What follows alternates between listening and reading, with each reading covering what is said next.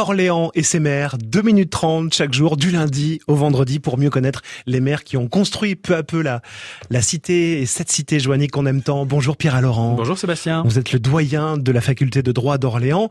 Orléans, bien sûr, en guerre quasi perpétuelle avec la ville de Tours. Une guerre également entre Roger Secrétin et, Jean Royer. Oui, on peut le dire. Oui, c'est vrai que les, les deux maires emblématiques, là, des, alors pour Jean Royer, ça a été très long. Pour Roger Secrétin, c'est le maire des années 60, hein, de 59 à 71, deux mandats, euh, ont vraiment incarné hein, cette, cette rivalité, alors qui est assez classique, hein, les rivalités urbaines en France, vous savez, entre Rennes et Nantes, entre Caen et Rouen en Normandie, euh, euh, Bordeaux et Toulouse dans le sud-ouest, ou Nancy et Metz en Lorraine. C'est du très classique, hein, c'est les, les querelles de clochers, mais c'est vrai que c'est très vif dans notre région centre, au centre Val-de-Loire désormais, entre Tours et Orléans. Sauf que, sauf que, il faut être honnête, quand même, la ville de Tours a plus d'habitants que la ville d'Orléans. Tout à fait, et ça c'est depuis longtemps. Alors c'était encore beaucoup plus marqué au moment, et c'est je crois l'une des explications du traumatisme pour nos amis euh, tourangeaux, c'est qu'ils ont ressenti comme une injustice le choix de la capitale régionale. Mais ce qu'ils oublient un peu, c'est que ce choix est très ancien et a été à chaque fois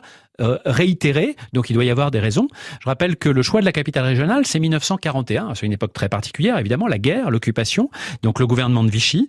Et en 1941, il y a ce qu'on appelle des préfets régionaux qui sont institués. Eh bien, c'est Orléans qui est choisi, et puis plus à l'ouest, Angers, mais pas Tours, mmh, déjà. Mmh, mmh. Et puis, quand c'est confirmé sous la quatrième République, à nouveau Orléans à la tête de cette région centre, qui a été très critiquée euh, par euh, nos amis de, de Tours, et malheureusement pour eux, la loi NOTRe, plus récemment, hein, en 2015, a confirmé à la fois le périmètre de la région centre, Val-de-Loire, a ajouté Val-de-Loire à son nom et a confirmé le choix d'Orléans mmh. capitale. Bon, il y a quand même quelques espoirs. Il y a eu euh, de belles ententes entre Orléans et Tours. Oui, tout à fait. Il y a eu des moments où la rivalité a fait place à des projets communs. Je pense en particulier donc à René Tina, dont on a déjà parlé, qui a essayé un rapprochement avec Jean Royer à Tours et avec Pierre Sudreau à Blois, maire très important, qui était ministre, etc.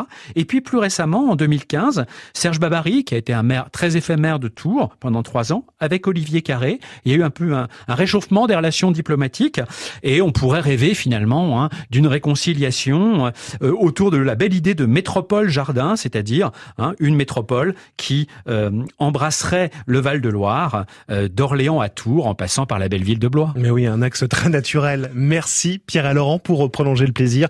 Votre livre Orléans, les maires qui ont transformé la ville aux éditions Infimes. À demain. Merci Pierre et Laurent. À demain Sébastien.